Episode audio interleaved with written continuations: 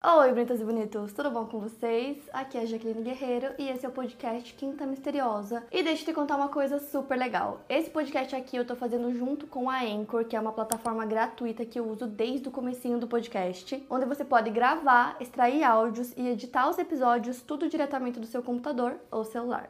É muito simples começar o seu podcast e na Anchor você consegue distribuir o seu podcast para todas as plataformas de áudio e também dá para colocar qualquer música do Spotify direto nos seus episódios. E é o único lugar onde você consegue publicar podcasts de vídeo no Spotify. Baixe o app Anchor ou acesse anchor.fm para começar. E agora bora começar o caso de hoje.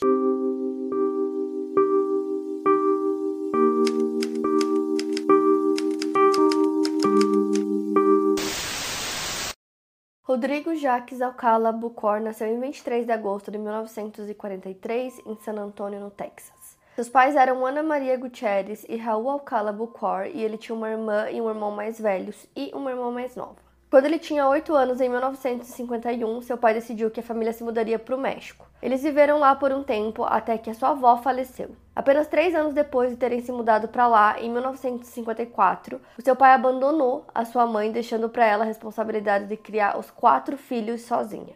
Então ela decidiu que eles voltariam para os Estados Unidos e eles se mudam para o subúrbio de Los Angeles, Monterey Park. Como eu falei para vocês, ele nasceu com o nome Rodrigo, mas ele usava o nome Rodney. Então eu vou falar sobre ele sempre usando o nome Rodney. Ele frequentou colégios católicos e particulares, ele era muito inteligente. Todos que conheciam diziam que ele era um jovem gentil e respeitoso. Durante sua vida, ele teve muitas coisas que outras pessoas não tiveram. A sua mãe o amava, ele sempre teve muitos amigos, e todos os seus irmãos tiveram sucesso em suas vidas. Sua família era patriota, seu irmão mais velho estava na Academia Militar dos Estados Unidos, West Point, e o Rodney entrou no exército em 1960. Ele saiu algumas vezes do exército sem autorização oficial, algo que eles chamam de AO, Apesar de ter saído, ele não tinha a intenção de abandonar as Forças Armadas. Em 1973, ele recebe uma licença das Forças Armadas e vai para Nova York. Enquanto ele estava lá, ele ataca uma garota acertando sua cabeça com uma garrafa de Coca-Cola. Ela sobrevive ao ataque e consegue escapar. E nessa mesma época, ele começa a apresentar características de personalidade sociopata.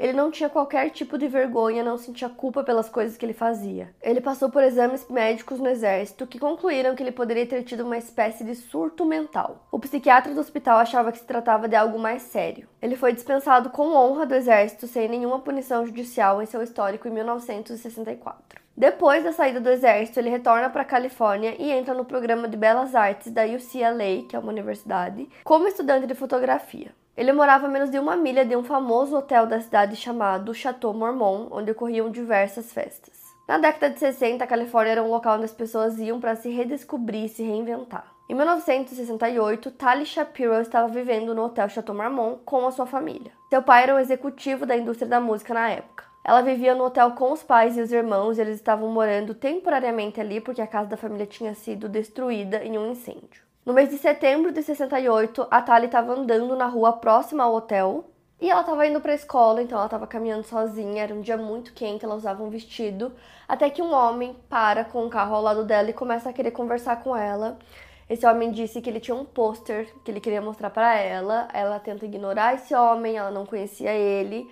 Então ele insiste por um tempo até que ela fala que ela não conversava com estranhos e ele responde que ele não era um estranho, que ele conhecia a família dela. Inclusive ele disse que era amigo dos pais dela, então a Tali sempre foi ensinada a obedecer os mais velhos, então ela acreditando que realmente aquele homem conhecia seus pais, ela obedece quando ele manda ela entrar no carro. E aí ele pergunta qual era o horário que ia começar a aula dela, ela responde e ele disse que eles tinham um tempo assim até começar a aula dela e ele queria mostrar esse pôster para ela. Enquanto isso acontecia, tinha um homem que estava dentro do próprio carro, vendo toda essa cena, ele achou muito estranho e decidiu seguir o carro. Então a Tali estava lá dentro e aí esse homem disse: "Ah, vou levar você pro meu apartamento". Nesse momento ela começou a achar que ela estava em perigo, ela queria pular do carro, mas ela não teve coragem. Chegando lá, eles entram no apartamento desse homem. E ela diz que depois que ela entrou no apartamento, ela não se lembra de mais nada, tipo, apagou tudo da memória dela.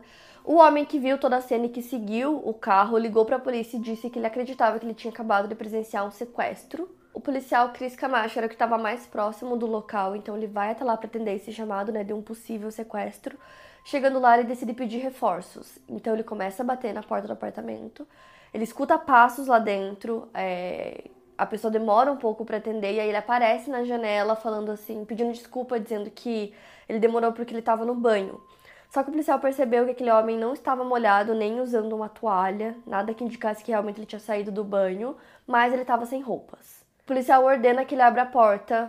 O homem não abre, ele aguarda 5 segundos e arromba a porta.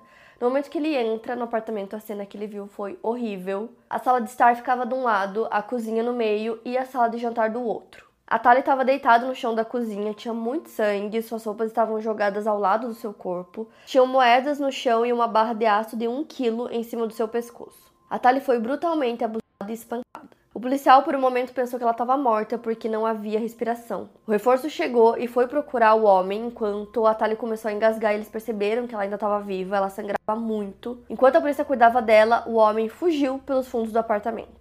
Uma ambulância estava próxima e não demorou para que a Tali fosse socorrida, mas o médico não achava que ela teria chance de sobreviver. Ela foi encaminhada para emergência do hospital. Enquanto isso, os policiais averiguavam o apartamento procurando informações que pudessem ajudá-los a identificar aquele homem que fugiu. Eles encontraram um documento e viram que o homem era um estudante da UCLA no departamento de fotografia, e assim eles descobriram o seu nome, que era Rodney Alcala. Ainda na busca pelo apartamento, eles encontraram diversas fotografias de jovens homens, mulheres, alguns em posições sugestivas e vulneráveis, com pouquíssimas roupas. A Tali ficou em coma por 32 dias antes dela acordar, e aí depois levaram meses de tratamento, né, para ela conseguir voltar a andar.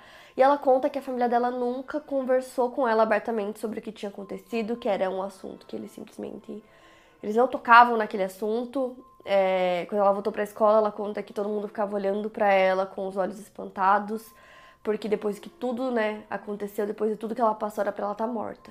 Então, pouco tempo depois que ela se recuperou, os pais dela decidem mudar para o México. Eles queriam mudar para outro lugar, queriam tirar ela dali, queriam dar uma vida mais segura para ela. Enquanto isso, o Rodney estava foragido da polícia, então eles vão até o UCLA e conversam com alguns professores, eles queriam tentar entender quem era o Rodney. E aí os professores responderam que eles acreditavam que a polícia estava atrás do cara errado, que o Rodney era um jovem é, muito querido, que ele era um jovem muito bom, que ele jamais machucaria uma mosca, então, os policiais estavam tentando entender como um jovem tão bem visto pelas pessoas seria capaz de machucar uma criança, né? Então, a Tali, na época, tinha 8 anos de idade, ela era uma criança, é, e acredita-se que ela foi a primeira vítima do Rodney. O Rodney, sabendo que estava sendo procurado pela polícia, ele se muda para Nova York e lá ele entra para a NYU, para a Universidade em Belas Artes. E aí, sabendo que ele estava sendo procurado, ele decidiu usar um pseudônimo. Então ele começa a usar o nome de John Berger. E essa época era uma época que tinha muita criminalidade em Nova York. Só que a polícia não consegue encontrar ele, eles não sabem para onde ele foi, ele continuava foragido. E aí, três anos depois, em 1971, o FBI acaba se interessando pelo caso da Tali, se interessando por esse homem, né, que estava foragido há tanto tempo. E eles decidem colocar o Rodney na lista dos 10 homens mais procurados do país. E enquanto ele estava estudando na NYU, ele passava os verões sendo conselheiro em um acampamento de artes que acontecia em New Hampshire em agosto de 1971. Não foi diferente, ele estava lá no acampamento. E aí, dois campistas estavam andando pela estrada de terra para ir para os correios. Quando começa a chover muito forte, eles correram aos correios para se proteger da chuva. E no tempo que eles estão esperando a chuva passar, eles começam a reparar em alguns cartazes no local. Entre esses cartazes tinha a lista dos 10 homens mais procurados do FBI, e eles olham aqueles homens e reconhecem um deles. Eles percebem que ele é o John Berger, o conselheiro do acampamento. Então eles voltam pro acampamento, contam pro conselheiro-chefe o que eles viram e eles orientam a não contarem nada para ninguém, que ele mesmo quer ir lá conferir com os próprios olhos. Quando ele percebe que realmente é o John Berger, ele liga pro FBI. Então Rodney é preso, o FBI liga para a polícia da Califórnia para informar que eles têm o Rodney James Alcala sob custódia. Então, no dia 12 de agosto de 1971, o detetive Steve Holdell, que procurava o Rodney já há muitos anos, pegou um avião com um colega para buscarem ele e extraditá-lo de volta para a Califórnia, onde ele seria acusado. Eles acreditavam que o Rodney ficaria preso por 20 ou 30 anos. O detetive relata que o Rodney se demonstrou uma pessoa sutil, quieta, mas que ele conseguia perceber que ele estava, na verdade, lendo as pessoas. Que é um comportamento muito comum em sociopatas que querem sempre estar um passo à frente dos demais, como se a vida fosse um jogo. Rodney Alcala foi acusado de sequestro, abuso infantil e tortura. Porém, os pais da Tali não queriam que ela testemunhasse no julgamento do Rodney, então eles acreditavam que ela era muito jovem, que a experiência toda seria muito traumática para ela. Eles ainda estavam no México, eles não queriam que ela tivesse nada a ver com isso, não queriam expor ela dessa forma. E como ela era testemunha-chave, sem ela, a única coisa que eles podiam fazer era submeter o caso a um acordo judicial sob acusação de abuso infantil. E não envolvendo todos os outros aspectos do crime, né? Que no caso seriam o abuso, a brutalidade e a quase morte da Tali. Então, nesse acordo judicial, a sentença dele foi indeterminada, o que significa que ela poderia ser de um ano à prisão perpétua. Rodney é levado para a prisão da Califórnia e, como ele teve essa sentença indeterminada, ela é mais flexível. Então, para o Conselho de Liberdade Condicional, eles conseguem decidir se o preso está apto né, para voltar a conviver em sociedade ou não. Então, a partir disso, todos os anos ele poderia pedir a liberdade condicional, o que era uma situação muito perigosa, né? Levando em consideração que o Rodney era extremamente persuasivo, então ele conseguiria convencer o conselho de que ele tinha mudado, que ele estava apto para voltar a viver em sociedade, que ele não era mais um risco para a sociedade. Então, durante esse tempo que ele estava preso, ele fez terapia na prisão e depois de 34 meses, apenas 34 meses, o conselho decidiu que ele estava apto para ser libertado, para voltar a conviver em sociedade. Eles diziam que ele tinha um ótimo comportamento, que ele era um preso modelo. Então, depois de ser solto, ele continua tirando aquelas fotos que foram encontradas no apartamento dele, né, na primeira vez que a polícia foi até lá. E eram fotos de pessoas de diferentes idades, homens e mulheres. Ele se aproximava das pessoas dizendo que era fotógrafo, pedindo para tirar foto das pessoas. E aí, dois meses depois de ser solto, um guarda florestal pega ele no penhasco da Sunset Beach fumando maconha com uma criança de 13 anos de idade, era uma menina. Então ele é preso novamente, condenado a dois anos e meio, e ele volta para a prisão estadual da Califórnia.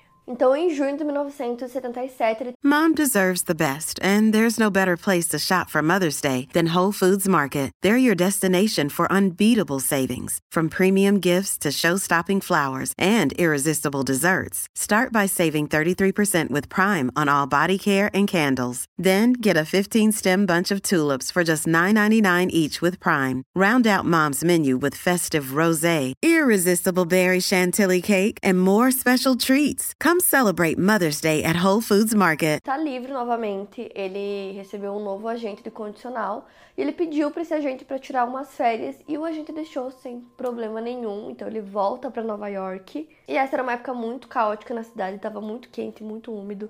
O lixo não estava sendo recolhido. É, diariamente tinham diversas notícias de assassinatos, de abuso, violência acontecendo na cidade.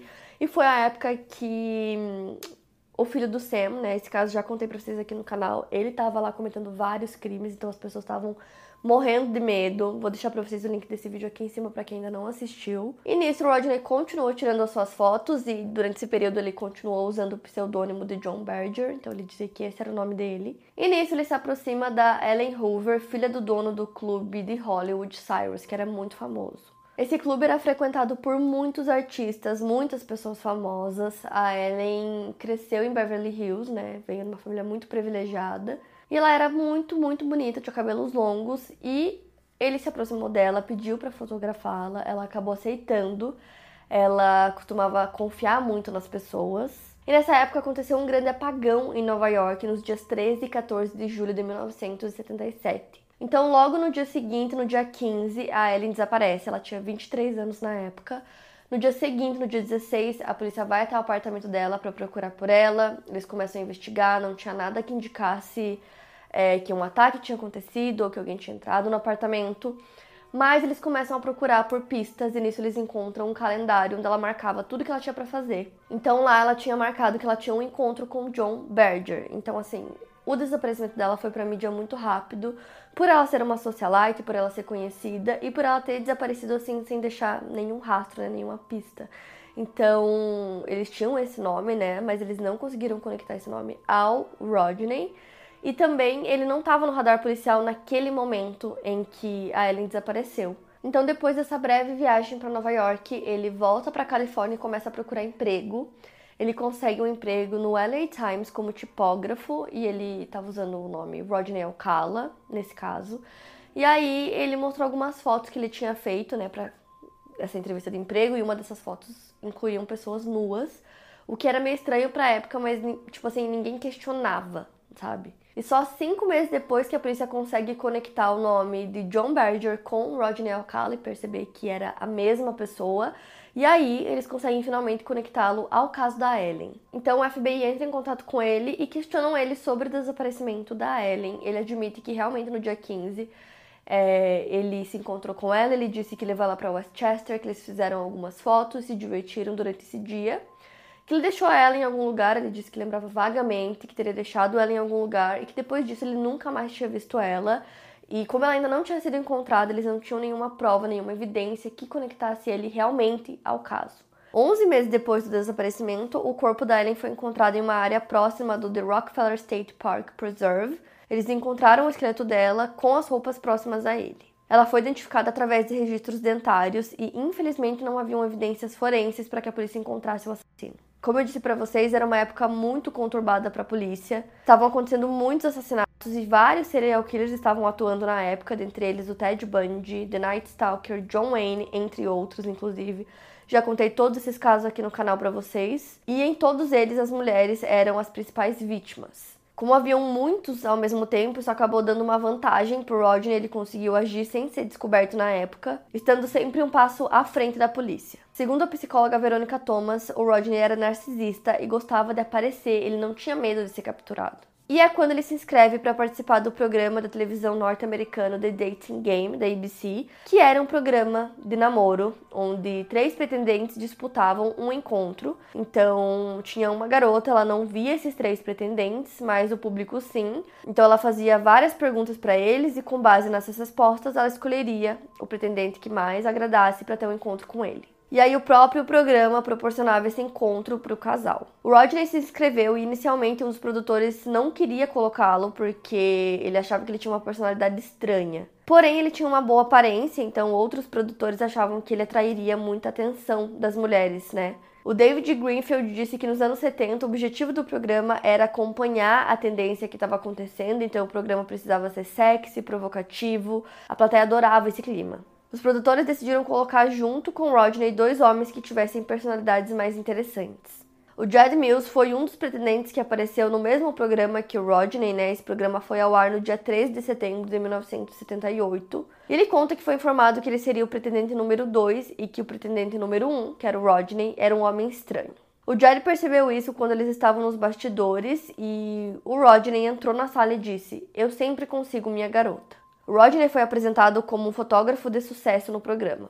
Inclusive no programa há muita linguagem sugestiva, então as respostas que o Rodney dava para a garota, né, que estava lá para escolher qual dos pretendentes ela queria, que era a Cheryl Bradshaw, então, todas as respostas do que ele dava para as perguntas dela tinham conotação sexual. A Cheryl acaba escolhendo ele, né, para ter o um encontro, porém no dia seguinte ela liga para uma das produtoras dizendo que não queria mais sair com ele, porque depois de conversar com ele ela sentia algo ruim, ela não se sentia confortável na presença dele. E foi por conta desse programa da TV que o Rodney ficou conhecido como The Dating Game Killer.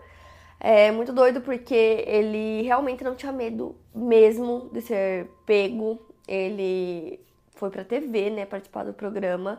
Então dá pra perceber que realmente ele era muito narcisista e que para ele isso era, tipo, tudo isso era muito divertido. Em 1979, ele estava morando com a mãe dele na Califórnia e ele tinha uma entrada separada na casa dela.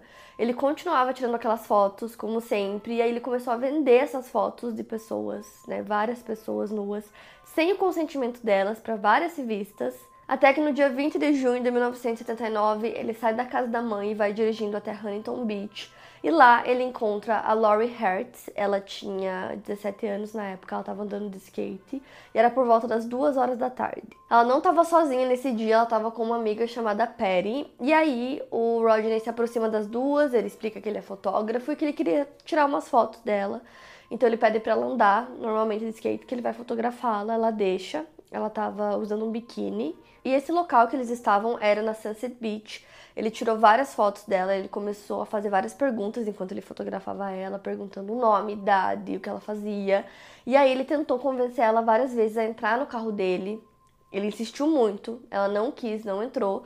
E depois disso, ele foi embora e ela percebeu que ele estava dirigindo em direção a Huntington Beach, local que posteriormente ele negaria ter estado. Então era um local assim que era muito conhecido, as pessoas acreditavam que era um local muito seguro. Então as pessoas iam tomar sol, levavam crianças, ia toda a família e tal. Naquele mesmo dia, ele se aproxima de outras duas garotas chamadas Robin Sensou e Bridget Wilbur. Elas tinham 12 anos de idade. E as duas estavam sentadas na praia conversando, então ele se aproxima e ele fala que ele é fotógrafo e quer tirar foto delas. A Bridget fala que não, ela nega várias vezes desde o início. E aí ele encosta na perna da Robin. Ela percebendo isso, ela viu que a situação estava muito esquisita, que tinha alguma coisa estranha ali. E nisso a mãe de uma delas percebe o que está acontecendo, vai até lá, começa a meio que confrontar o Rodney, perguntar o que, que ele queria e manda ele embora. Então ele vai. A Robin fazia balé e ela precisava estar lá no estúdio de balé às 4 horas da tarde. Inclusive, ela trabalhava lá, ela atendia telefonemas. E foi a forma como ela encontrou de pagar pelo balé. Então, ela precisava estar lá. Ela já estava atrasada, era 4 e meia. Então, a Bridget decidiu emprestar a bicicleta dela para Robin, para que ela conseguisse chegar no trabalho. E ela lembra de pedir para amiga não parar por nada e ir direto pro balé. E aí, por volta das 5 horas da tarde, um dos irmãos da Robin liga para Bridget perguntando se a Robin ainda estava lá porque ela não tinha aparecido pro balé. E aí eles começam a procurar pela Robin, não tinha sinal dela nem da bicicleta da Bridget, então eles contam pros pais o que tinha acontecido. Eles vão até a polícia, fazem um relatório de pessoa desaparecida para Robin, e nisso os policiais levam a Bridget para conversar com um desenhista forense para tentar é, né, descrever aquele homem que abordou elas naquele dia da melhor forma possível. Então a Bridget relata assim perfeitamente todas as características dele, né, do Rodney. Só que os dias começam a passar e a Robin continua desaparecida. Em 11 de julho de 1979, um guarda florestal em Sierra Madre, em uma localidade chamada Chantry Flat, encontrou restos humanos no local que haviam sido comidos por animais. Eles também encontraram um sapato que foi identificado como sendo da Robin. A morte da menina afetou muito sua família e dias depois, em 24 de julho, o Rodney foi preso na casa de sua mãe. Logo depois disso, a polícia consegue um mandado de busca para a residência. Lá eles encontram um recibo de uma unidade de armazenamento individual, basicamente um depósito onde as pessoas podem guardar o que quiser, e tinha um endereço desse depósito que ficava em Seattle. A irmã do Rodney foi visitá-lo na prisão e os policiais ouviram eles conversando e ouviram Rodney falando como ele estava aliviado por acreditar que a polícia não sabia sobre esse depósito e eles perceberam que ele provavelmente escondia alguma coisa nesse local. Ele é entrevistado pela polícia e fornece pouquíssimas informações, negando ter cometido o crime. A polícia consegue um novo mandado para poder revistar o depósito e lá dentro eles conseguiram encontrar diversas evidências. Eles encontraram milhares de fotos de todos os tipos de pessoas em posições comprometedoras, além de diversos brincos e joias que pareciam ser troféus para o Rodney.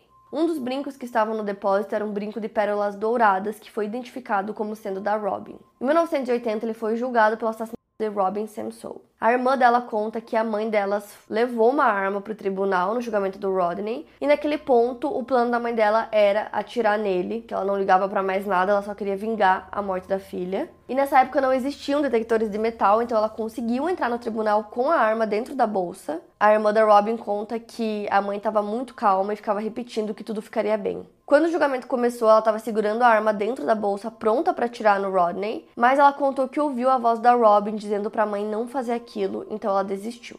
Em 8 de maio de 1980, o júri deliberou menos de 5 horas para chegar no veredito. Rodney foi considerado culpado e sentenciado à morte. Ele foi levado à prisão de San Quentin, na Califórnia, onde foi colocado no corredor da morte. Só que aí, em 1984, uma apelação fez com que o veredito fosse anulado pela Suprema Corte da Califórnia. A justiça determinou que os jurados do caso foram impropriamente informados dos crimes sexuais anteriores do Rodney e que, portanto, não se tratava mais de um júri imparcial, já que essas agressões anteriores poderiam não ter relação com o caso da Robin. Rodney seria submetido a um novo julgamento que novamente afetou muito a família da Robin, e mais uma vez a mãe dela foi mais afetada ainda. Esse segundo julgamento aconteceu em 1986 com uma nova promotoria responsável. Exatamente sete anos depois do desaparecimento da Robin, o um novo júri condena Rodney à morte mais uma vez. Só que aí, anos depois, em 2001, esse veredito foi mais uma vez anulado após um apelo. Rodney alegou que ele recebeu uma assistência ineficaz por parte do seu advogado e que ele teria tido uma defesa fraca. Mais uma vez, a família da Robin se viu despedaçada. Sua mãe disse que todas as vezes que as penas do Rodney eram anuladas, ela sentia que estava perdendo sua filha novamente. Em 2003, o Matt Murphy, que é vice-procurador distrital de Orange County, foi designado para ser o promotor do caso. Então ele se voltou para as evidências e começou a focar nas joias encontradas no depósito. Com o recurso dos exames de DNA, ele testou alguns desses objetos para tentar identificar outras vítimas do Rodney. E com isso, os testes voltaram positivos para Charlotte Lamb, Jill Parenteau, Jill Barcombe e Georgia Wisted. Nesse ponto, ele passou a ser considerado um serial killer. Então agora eu vou falar um pouquinho sobre cada uma dessas vítimas para vocês. A Jill Barcombe foi uma garota de 19 anos de Nova York. Ela era muito aventureira e decidiu que queria fazer uma viagem com uma amiga. Elas saíram de Nova York e foram para Los Angeles. Em 10 de novembro de 77, a Jill foi encontrada na Franklin Canyon Road, próximo à casa de Marlon Brando. Ela estava sem algumas partes de suas roupas, sua cabeça estava virada para o lado e seu corpo estava curvado. Ela tinha ligaduras em seu pescoço, seu rosto estava irreconhecível devido a mutilações e ela havia sido abusada. Na época, a polícia acreditava que se tratava de um crime cometido pelo Hillside Strangler, o que complicou as investigações. A amiga da Jill com quem ela tinha ido para Nova York foi sequestrada e morta pelo Hillside Killer, mas a polícia não conseguiu ligar a morte da Jill a ele também e o caso acabou esfriando. No mês seguinte, a Georgia Wixter, uma mulher de 27 anos que era enfermeira e trabalhava com pacientes cardíacos, desapareceu. Ela era de Los Angeles e trabalhava no Sentinela Hospital, tendo se mudado para Malibu. Ela costumava dar carona a uma colega de trabalho, mas certo dia ela não apareceu. A polícia foi chamada, eles foram até a casa dela para conferir se estava tudo bem. Sua janela havia sido quebrada e quando eles entraram na casa havia muito sangue e seu corpo estava completamente nu. Ela estava jogada no chão de uma forma posada. Uma impressão de palma foi encontrada na cabeceira de sua cama, mas não havia nenhuma correspondência para aquela impressão e o caso esfriou. No ano seguinte, em 78, a Charlotte Lamb foi encontrada brutalmente assassinada. Ela era uma secretária e vivia na área de Santa Mônica. Ela havia ligado para alguns amigos em uma noite para eles saírem dançar em Santa Mônica, mas seus amigos não foram.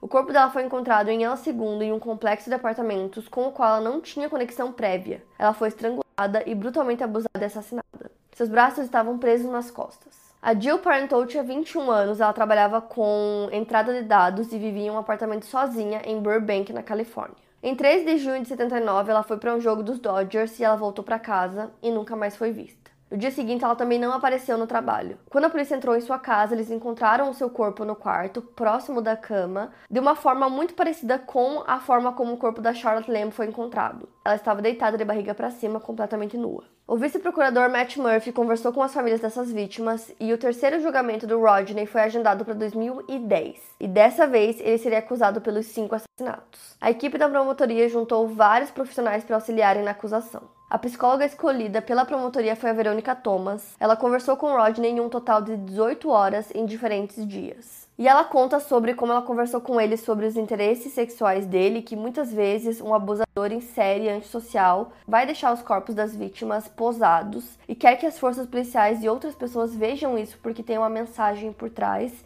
E a mensagem nesse caso seria: Eu estou aqui, vocês vão se lembrar de mim. E ao invés de ter medo, ele se expõe, como foi o caso dele ter ido para um programa de TV. A Verônica ainda fala sobre como o comportamento divergente do sociopata é precedido por fantasias igualmente divergentes, como por exemplo, as fotos que ele tirava, o fato dele sair procurando as garotas que ele atacaria, meio que caçando elas, sobre os troféus que ele With Kizik hands free shoes, motion sounds something like this.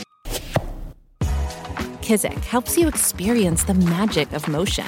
With over 200 patents and easy on, easy off technology, you'll never have to touch your shoes again. There are hundreds of styles and colors, plus a squish like nothing you've ever felt.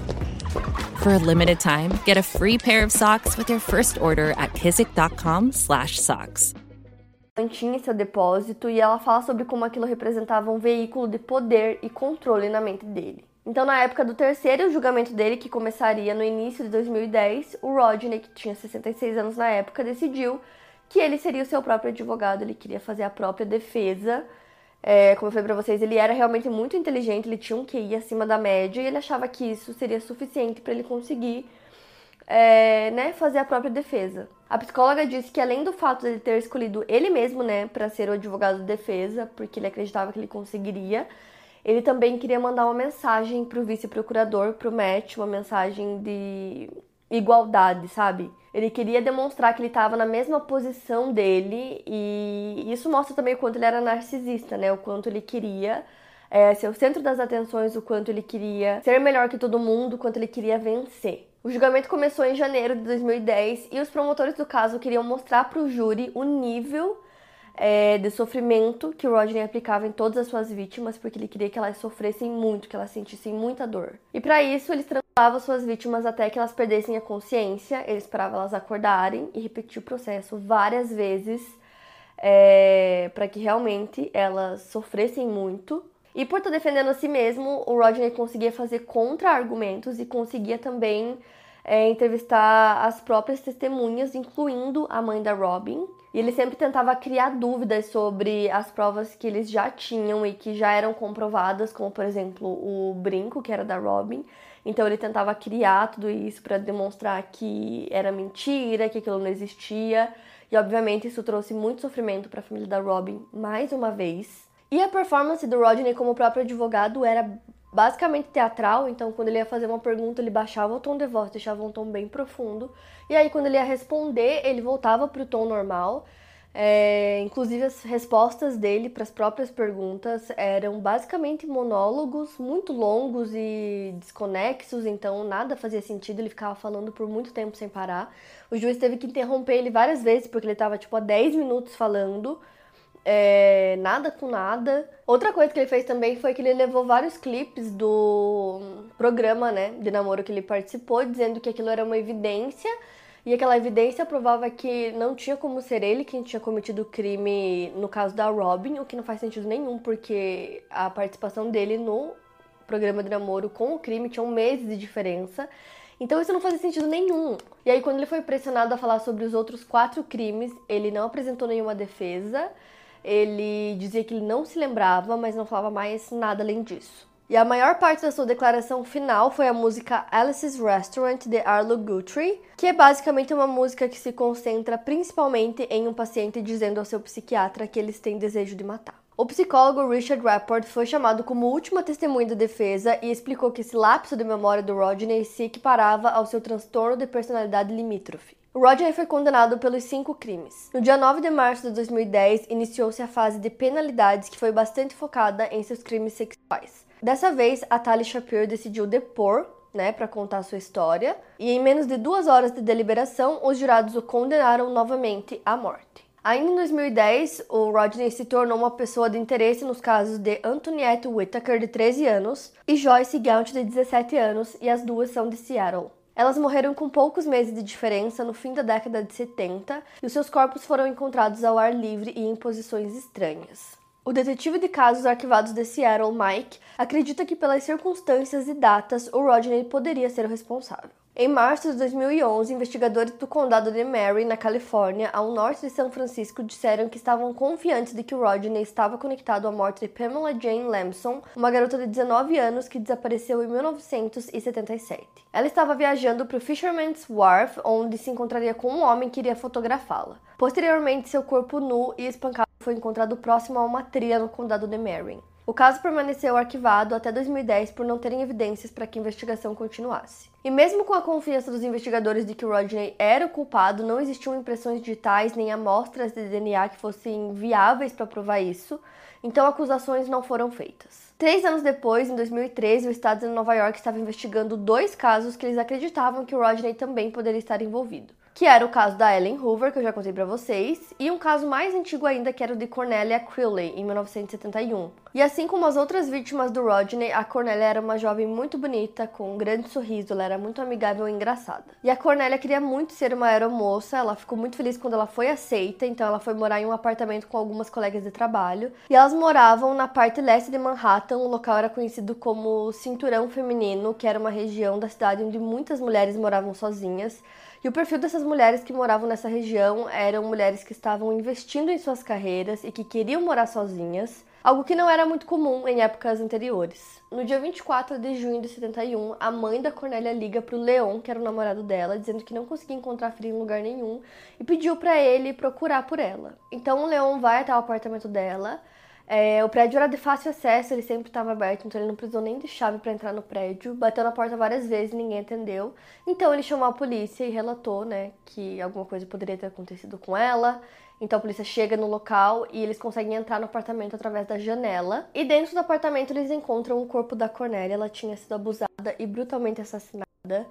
É, isso aconteceu naquela onda né, de crimes de Nova York, onde tinham muitos, muitos crimes acontecendo ao mesmo tempo, então a polícia estava tentando solucionar esses crimes, mas esse caso dela foi mais um dos casos que acabou esfriando. Então, só para vocês entenderem, é, o Rodney já estava preso, né? Ele tinha sido condenado por cinco crimes que ele cometeu. E aí, depois que ele já estava preso, foram surgindo outros casos não solucionados que poderiam ou não estarem ligados a ele, né? Que ele poderia ser o culpado ou não. Então, talvez fique um pouco confuso, né? Aparecer mais vítimas depois, mas foram vítimas que aos poucos a polícia foi conectando a ele, tentando encontrar alguma evidência, né, que provasse isso. Então, eles conseguiram evidências que conectassem ele a esses casos que eu contei para vocês agora. Então, ele foi acusado desses casos e levaram ele para Nova York para que ele fosse acusado. E nisso ele já estava no corredor da morte, então nesse novo julgamento ele se declarou culpado, ele sabia que provavelmente, né, ele seria condenado e foi. Então, ele foi condenado a 25 anos à prisão perpétua. E depois do julgamento, a polícia decide liberar diversas fotos que Rodney tinha tirado, né? E eles queriam fazer isso para talvez conseguir encontrar quem eram essas pessoas, né? Identificar as pessoas das fotos e talvez encontrarem novas vítimas dele. E aí algumas mulheres que ainda estavam vivas apareceram, né? E foram identificadas como sendo as mulheres das fotos.